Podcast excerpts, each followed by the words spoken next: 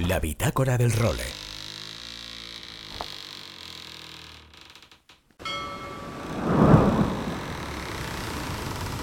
Bienvenidos a bordo del role.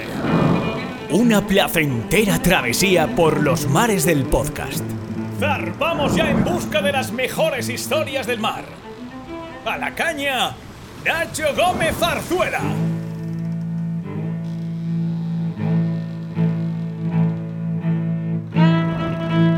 Muy buenas a todos y bienvenidos a la edición número 107 de La Bitácora del Role. Una edición en la que tenemos bastantes contenidos. Hemos repartido bastante la actualidad porque había muchos focos de interés, con lo que bueno, vamos a ir desgranando poquito a poco todo lo que nos ha dado de sí la semana. Y el primer foco en el que nos vamos a centrar va a ser de Ocean Race, porque ya sabéis que está a puntito de terminar la tercera etapa de la competición que ha sido la más, y está siendo, la más larga de la historia.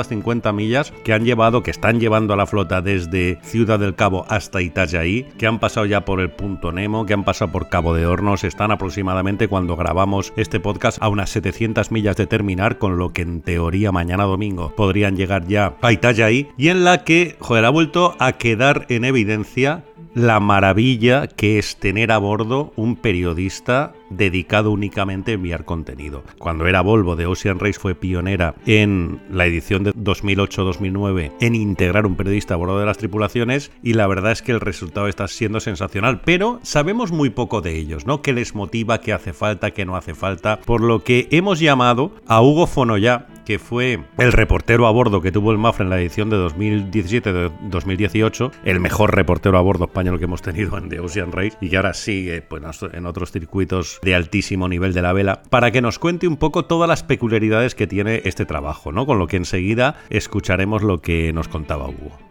También hemos hecho parada en el Real Club Náutico de Valencia porque este jueves se presentó el Clínicas Dorsia Sailing Team liderado por Nuria Sánchez y por Natalia Vía Dufresne que lleva cinco años ya siendo una referencia en el avance de la vela femenina de las excelentes regatistas que tenemos en nuestro país para que sigan afianzándose y sigan ganando experiencia que al final es lo que les falta a las chicas en todas las grandísimas competiciones en The Ocean Race, en la Copa América y, como no, también en el circuito de vela de nuestro país. Hay una calidad tremenda, pero lo que falta son oportunidades y faltan millas navegadas, con lo que el Dorsia que está haciendo un trabajo excelente y por eso quisimos acercarnos a la presentación de un equipo en el que también están, además, navegando esta temporada las hijas de dos de los clásicos de nuestra vela, que además son fieles tanto oyentes de este role como presentes en él en múltiples capítulos. Se trata de María, la hija de Picho Torcida, y de Martina, la hija de puro de Carlos Ruiz Gómez, con lo que enseguida repasaremos la conversación que tuvimos con Nuria Sánchez, el alma mater del proyecto, para que nos cuente todos sus detalles.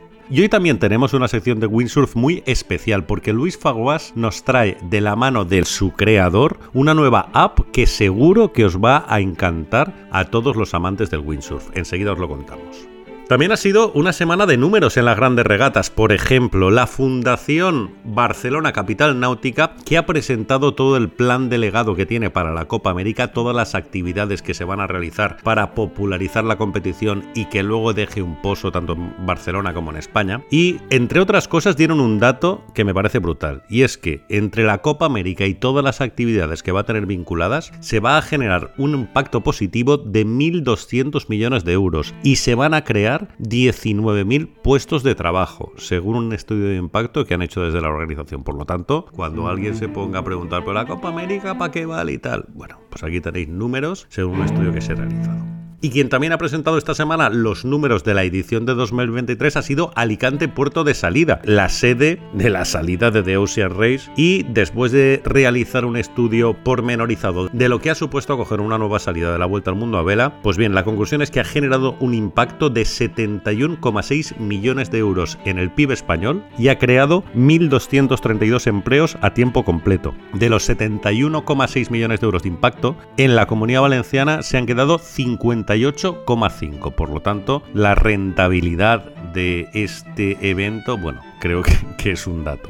Además, se produjo el récord de visitantes este año en un solo día al recinto del Ocean Life Park, porque el día de la salida de la regata hubo 81.118 personas que se acercaron a ver los barcos. La verdad es que fue una auténtica maravilla.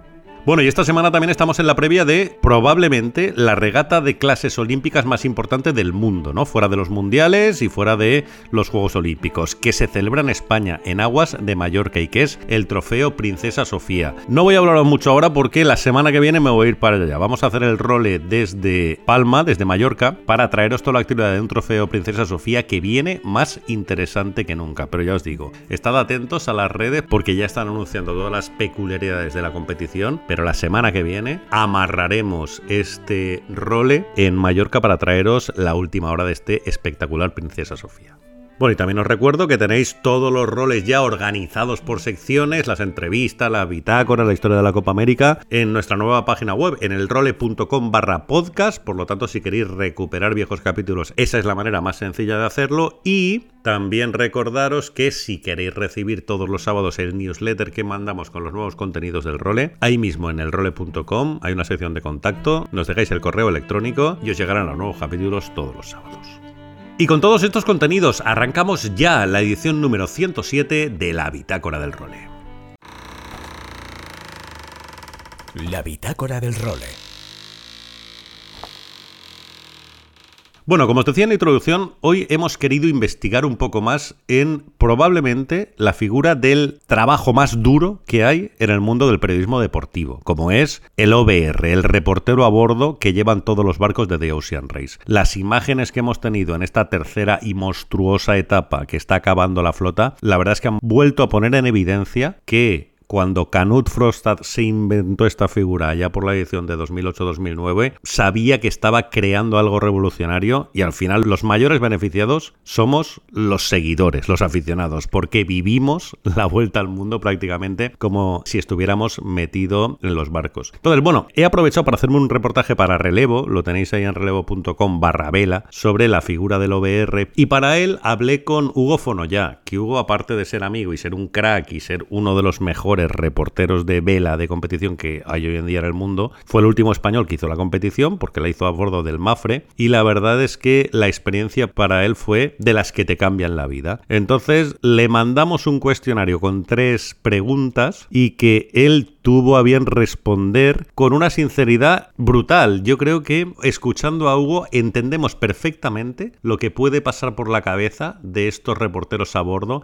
antes de afrontar su trabajo. Por lo tanto, vamos a escuchar eh, el audio que nos mandó Hugo. Él mismo introduce las preguntas y contesta sobre lo más interesante que tiene este espectacular puesto de trabajo. Hola Nacho. Bueno, punto número uno. ¿Crees que es el trabajo de reporterismo más duro del mundo del deporte? Pues no sé si soy la persona indicada para hacer esa valoración. Lo que sí que es cierto es que ha sido hasta el día de hoy la aventura más, más extrema y más difícil de mi vida, ¿no? El formar parte de, Ocean Race. Y sí, quizás se podría decir que, no sé, me imagino otras situaciones quizás en las que podría ser duro como escalar el Everest o algo así. En ambos tienes factores de aventura, supervivencia y condiciones un poco extremas, ¿no? Quizás de, de frío, humedad y en ambos pues oye, estás en sitios remotos donde la ayuda en el caso de que pase algo es, es muy limitada, ¿no? Viéndolo desde el punto de vista, sí, podría ser de los más duros. Punto número dos. ¿Cuáles son las claves para hacer bien el trabajo? Yo diría que al final tener una motivación personal, que te guste estar allí. Yo al final tengo que decir que este trabajo no lo hice tanto ya por el lado de ser reportero, sino que yo seguía la regata desde, desde hace mucho, ¿no? Yo creo que he hecho tres ediciones virtualmente jugando antes de, verme involucrado en una de ellas y era, era fan de la regata. Entonces creo que eso es lo que a mí me motivó a, hacer el trabajo, porque puedes ser un cámara muy bueno, pero si no disfrutar la parte de navegación, competición y todo eso, yo creo que por muy bueno que seas, eh, se te puede complicar mucho la cosa a nivel de, motivación y, creatividad. Entonces yo la Volvo es algo que hubiese hecho como regatista y al final pues mira, me pude ver involucrado como reportero y, doy las gracias porque regatista soy, muy mal regatista, ¿no? Y al final pude vivir la, aventura o, estar involucrado de, esa manera.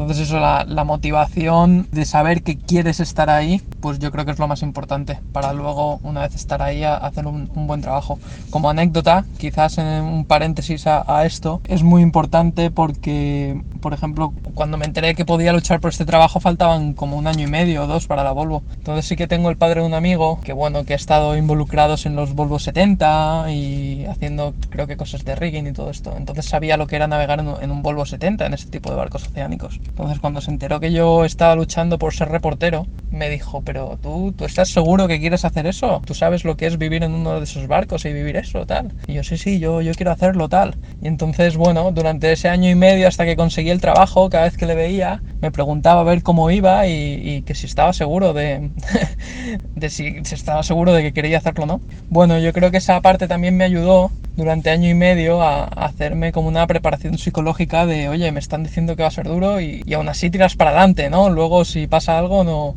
no te quejes y a ver, no te quiero decir que haya algún momento que me haya querido bajar del barco, ¿no? Pero sí que es cierto que cuando las condiciones eran duras, al final... Mmm, no tenía excusa para quejarme, ¿no? Era, me habían avisado de que sería así y bueno, y al final mi personalidad que creo que es un poco de aventurero y que me gustan también un poco las emociones fuertes, pues lo viví, lo viví con mucho gusto. La tercera, es más complicado el aspecto técnico, manejo de drones, edición en condiciones inhumanas o el humano, relación con los tripulantes. Pues bueno, yo creo que esto es muy personal. Para mí fue el factor humano. Yo siempre he sido, he tenido una personalidad siempre muy introvertida, siempre he sido de hacer las cosas solo, por mi cuenta, tanto estudiando cuando hacía ingeniería, eh, muy aislado, ¿no? Yo, yo a lo mío había trabajado muy, muy poco en equipo y eso que supone que yo en tema de manejo de drones, edición y todo esto, yo estaba como en esa parte, estaba como en mi mundo, ¿sabes? Eso, esa parte la tenía todo bajo control y, y todo esto entonces no supuso ningún desafío para mí. Sí que es cierto que mantener vivo las cámaras con la humedad que hay y todo esto es, es difícil, pero bueno, al final a mí no me supuso gran cosa, es decir, no, no me tenía la cabeza ocupada. En cambio, la parte humana, sí que es cierto que yo era muy joven, carácter introvertido y estaba como, no sé cómo decírtelo, que me faltaba, me faltaba rodaje en ese aspecto. Y sí que es cierto que cuando yo estuve haciendo las pruebas, antes de que me dieran el trabajo, que, que me destinaron al Mafre a cubrir las, las, pruebas de mar y todo esto, yo estaba muy centrado en, en, sacar el mejor material, en las mejores fotos, no sé qué, todo el día con la cámara de aquí para allá y mandando y editando y tal. Y sí que es cierto que recibí un, un muy buen consejo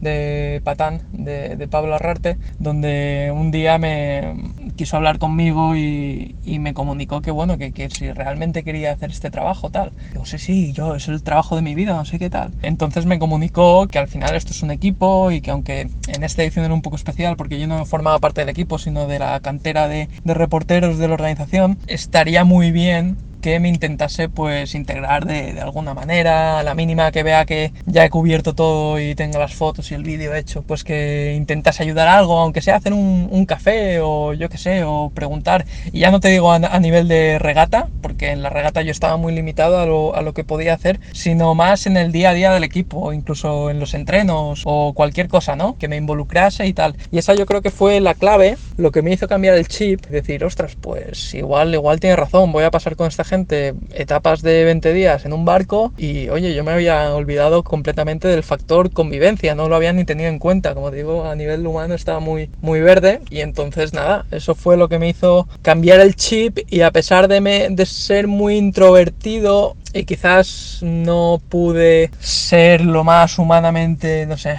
o sea, esto no es algo que se cambia de la noche a la mañana, ¿no? Entonces sí que es algo que me, me costó mucho y bueno, pero poco a poco eh, me esforcé en eso y aunque igual no llegué a las expectativas de la perfección, pues sí que es cierto que cambió mi chip, lo valoré y me intenté, me intenté esforzar mucho en, en ese aspecto y al final es, es lo que al final marca también la diferencia. Me preguntabas por las claves para un buen trabajo, pues esa también es una clave muy importante. El tener confianza con la tripulación, el que ellos sientan que no eres el extraño con la cámara, sino que eres uno más y, y de esta manera poderte acercar mejor a las historias, en momentos difíciles poder preguntar cosas sin, sin que te pongan tan mala cara, porque bueno, al final saben que tú estás allí y entonces es un toma y daca de, oye, yo intento, al final es como llevarse bien, tener una relación cordial y, cada uno aportar en, en lo que puede.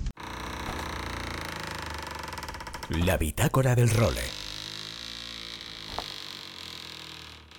Bueno, como os decía en la introducción, estamos aquí en las instalaciones del Real Club Náutico de Valencia porque se ha presentado uno de los proyectos más bonitos que creo que tenemos en la vela española. Además, fue reconocido como tal el año pasado en la gala anual que hace el Monterreal Club de Yates de Bayona, porque son cinco años ya dando visibilidad a las magníficas tripulantes y regatistas que tenemos en nuestra vela. Y estoy aquí en la terraza del náutico que os comentaba, acompañado quizá de quien más ha tirado y más ha hecho, aunque ha habido muchísima gente que ha participado, para que este proyecto sea posible. Nuria, muy buenas. Muy buenas, muchísimas gracias porque estés aquí con nosotras hoy en un día tan especial. Oye, enhorabuena, ¿eh? Porque este proyecto del Clínicas Dorsia Sailing Team, creo que lo habéis llamado ahora oficialmente, la verdad, cinco añitos ya está. O sea, escuchaba en la rueda de prensa contarlo y, jolín, tiene mucho mérito. Hombre, mucho mérito, mucho trabajo, mucho, mucho, mucho trabajo, sobre todo mantener una tripulación, ¿no? Que es lo que más cuesta en los barcos, mantener la tripulación, fidelizar a los patrocinadores, Clínicas Dorsia ha estado ahí cuando no éramos nadie y ahora sigue de, nuestra mano, hemos pasado incluso una pandemia con ellos y para nosotras es un orgullo que sigan apostando y que sobre todo se, escuche nuestra voz, aparte de ser un referente pues en el deporte ahora mismo en, en los monotipos, ¿no? ¿Qué ha cambiado en estos cinco años?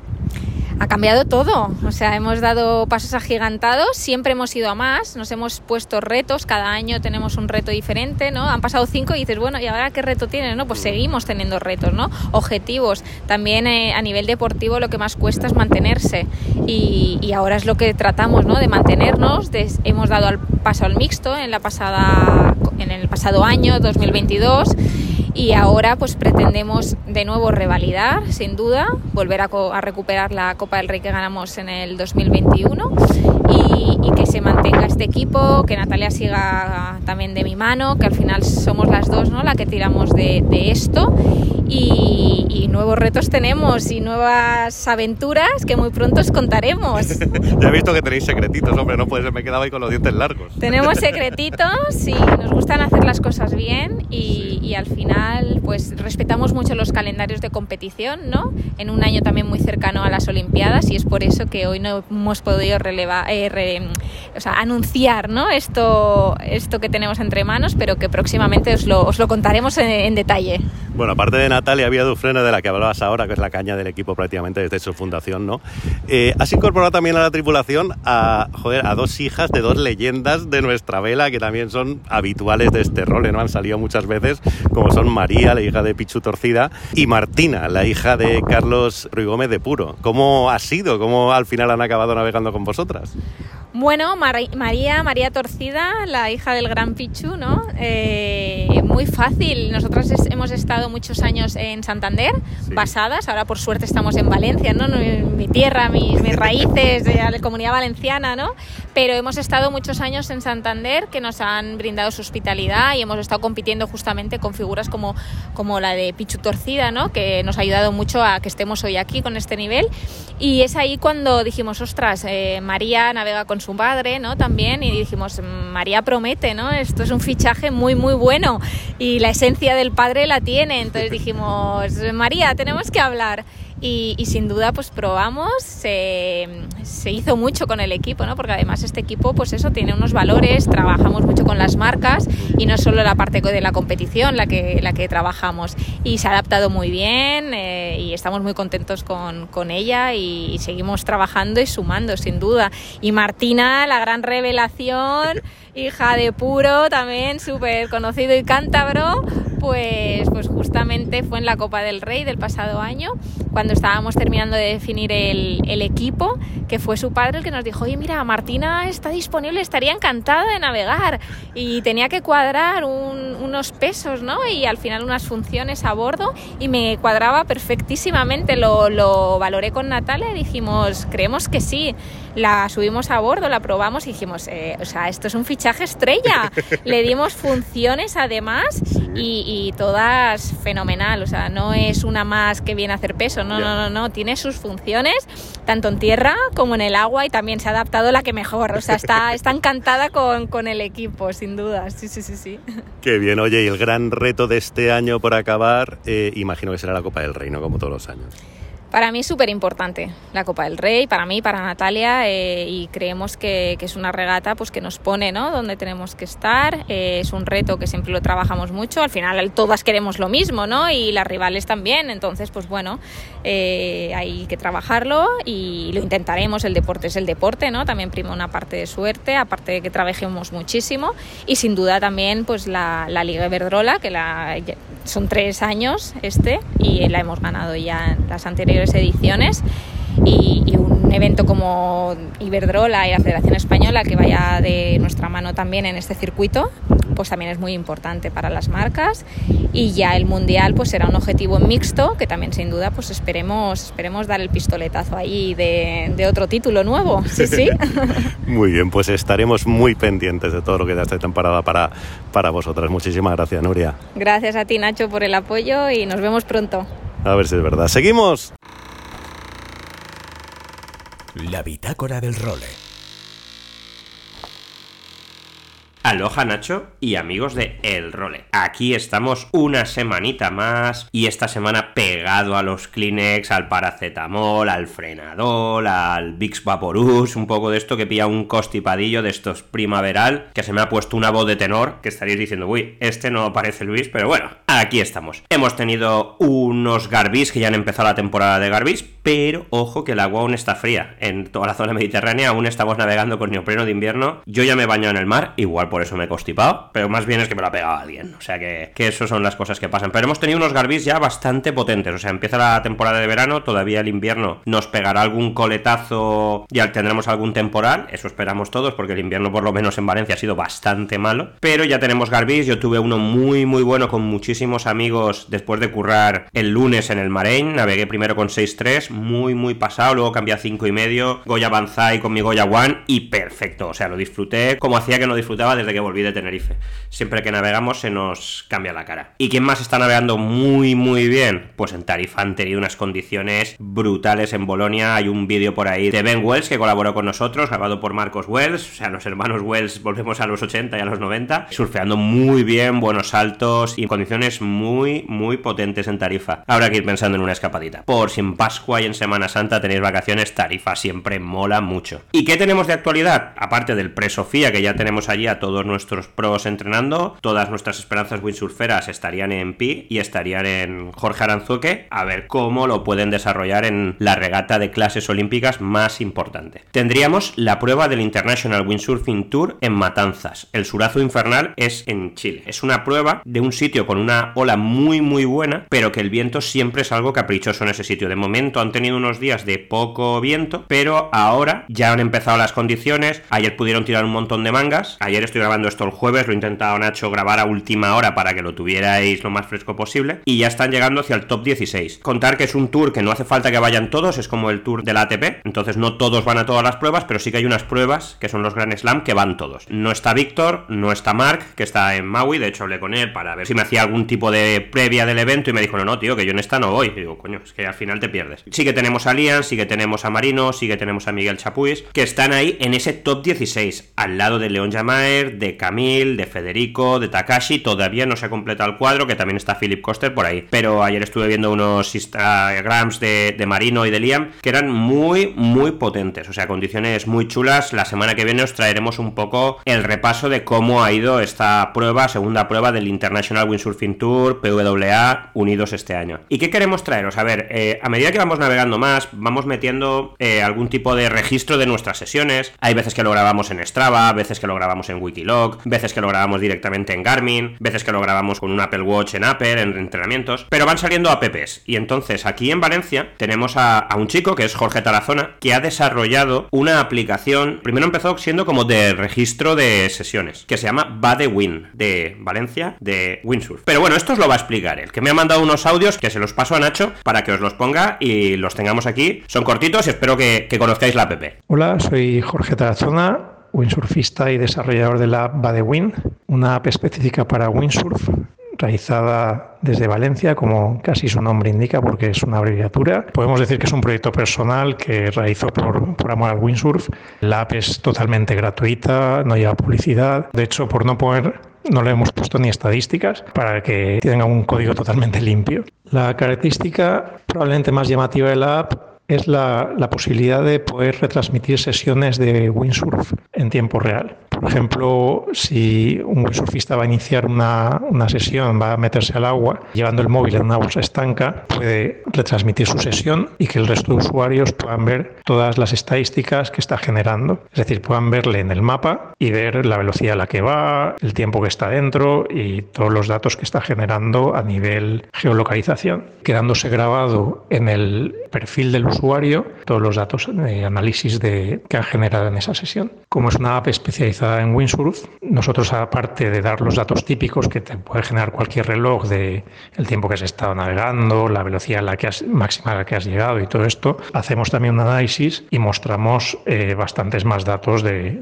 lo habitual. Por ejemplo, la cantidad de bordos que ha dado, la distancia máxima a inicio, el tiempo que has estado planeando, eh, la distancia máxima de planeo continuo, las trasluchadas y viradas, incluso las trasluchadas planeando. También, por ejemplo, si no quieres llevar móvil encima y grabas tus sesiones con un reloj Apple Watch o con Garmin y exportas tu sesión a GPX, que es el formato estándar, puedes subirlo a la app y te genera esas mismas estadísticas. Otra característica muy importante es el mapa de spots, es decir, lugares donde hacer windsurf en buenas condiciones. Actualmente tenemos 250 aproximadamente y es un directorio realmente creciente porque los propios usuarios también pueden subir sus propios spots. Hace poco hemos conseguido un hito y es que hemos añadido modelos meteorológicos, es decir, previsiones meteorológicas a la información que aparece en cada spot. Como Windy y Winguru, que son básicamente los, las apps que nosotros estábamos utilizando, están poco a poco cerrando las opciones gratuitas. Pensamos que era una ventana que teníamos abierta para empezar a, ofrecer nosotros esa información. Por ejemplo, para nuestra zona estamos ofreciendo ya los modelos de Arome, Icon y GFS sin ningún tipo de limitación sobre lo que ofrecen las agencias meteorológicas.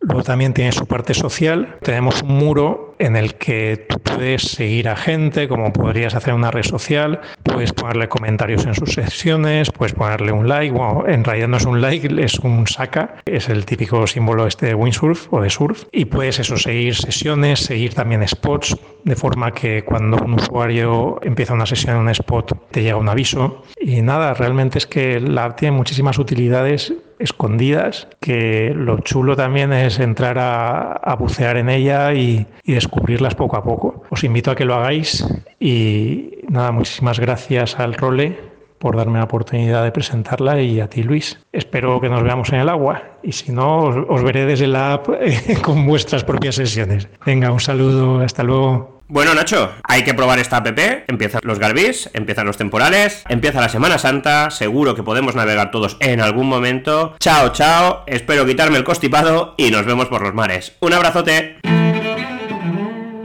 Y con Luis Fogos, como siempre, nos marchamos. Regresaremos la semana que viene en una nueva edición de la Bitácora del Role. Hasta entonces, sed muy felices y navegad todo lo que podáis. Adiós.